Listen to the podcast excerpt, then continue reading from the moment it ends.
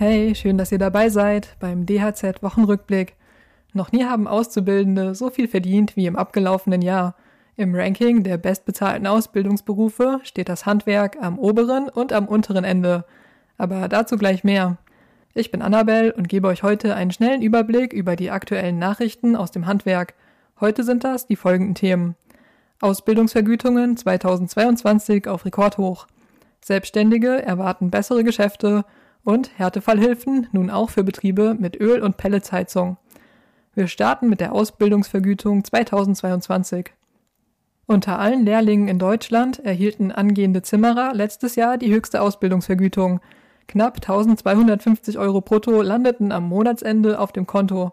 Das ergab eine Auswertung des Bundesinstituts für Berufsbildung.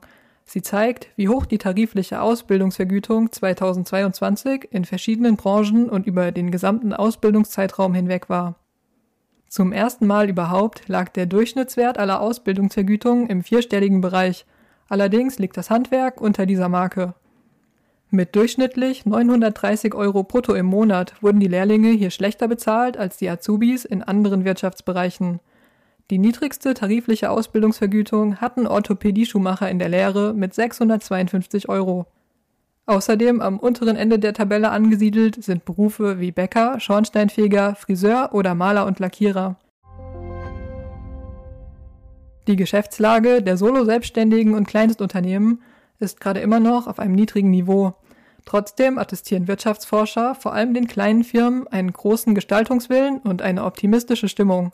Das geht aus dem aktuellen Jimdo IFO Geschäftsklimaindex hervor. Dabei klingen die Zahlen im Bericht erstmal nicht erfreulich. So kämpfen kleine Betriebe im gesamtwirtschaftlichen Bereich dreimal öfter mit der Existenzbedrohung. Ihre Geschäftserwartungen steigen laut den Forschern jedoch an, und zwar stärker als im Schnitt der Gesamtwirtschaft.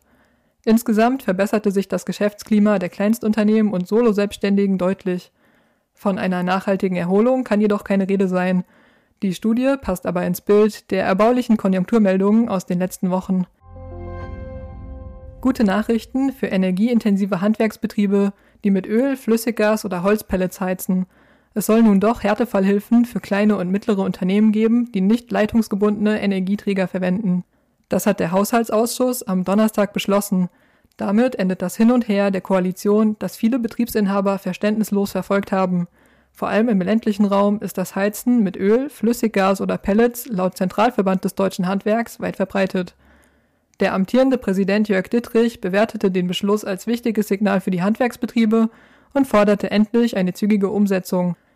Das war's dann auch schon wieder für diese Woche. Ich hoffe, ihr seid auch nächste Woche wieder dabei. Wenn ihr bis dahin keine Nachrichten aus dem Handwerk verpassen wollt, dann abonniert doch gerne unseren Newsletter. Und ansonsten macht's gut. Tschüss.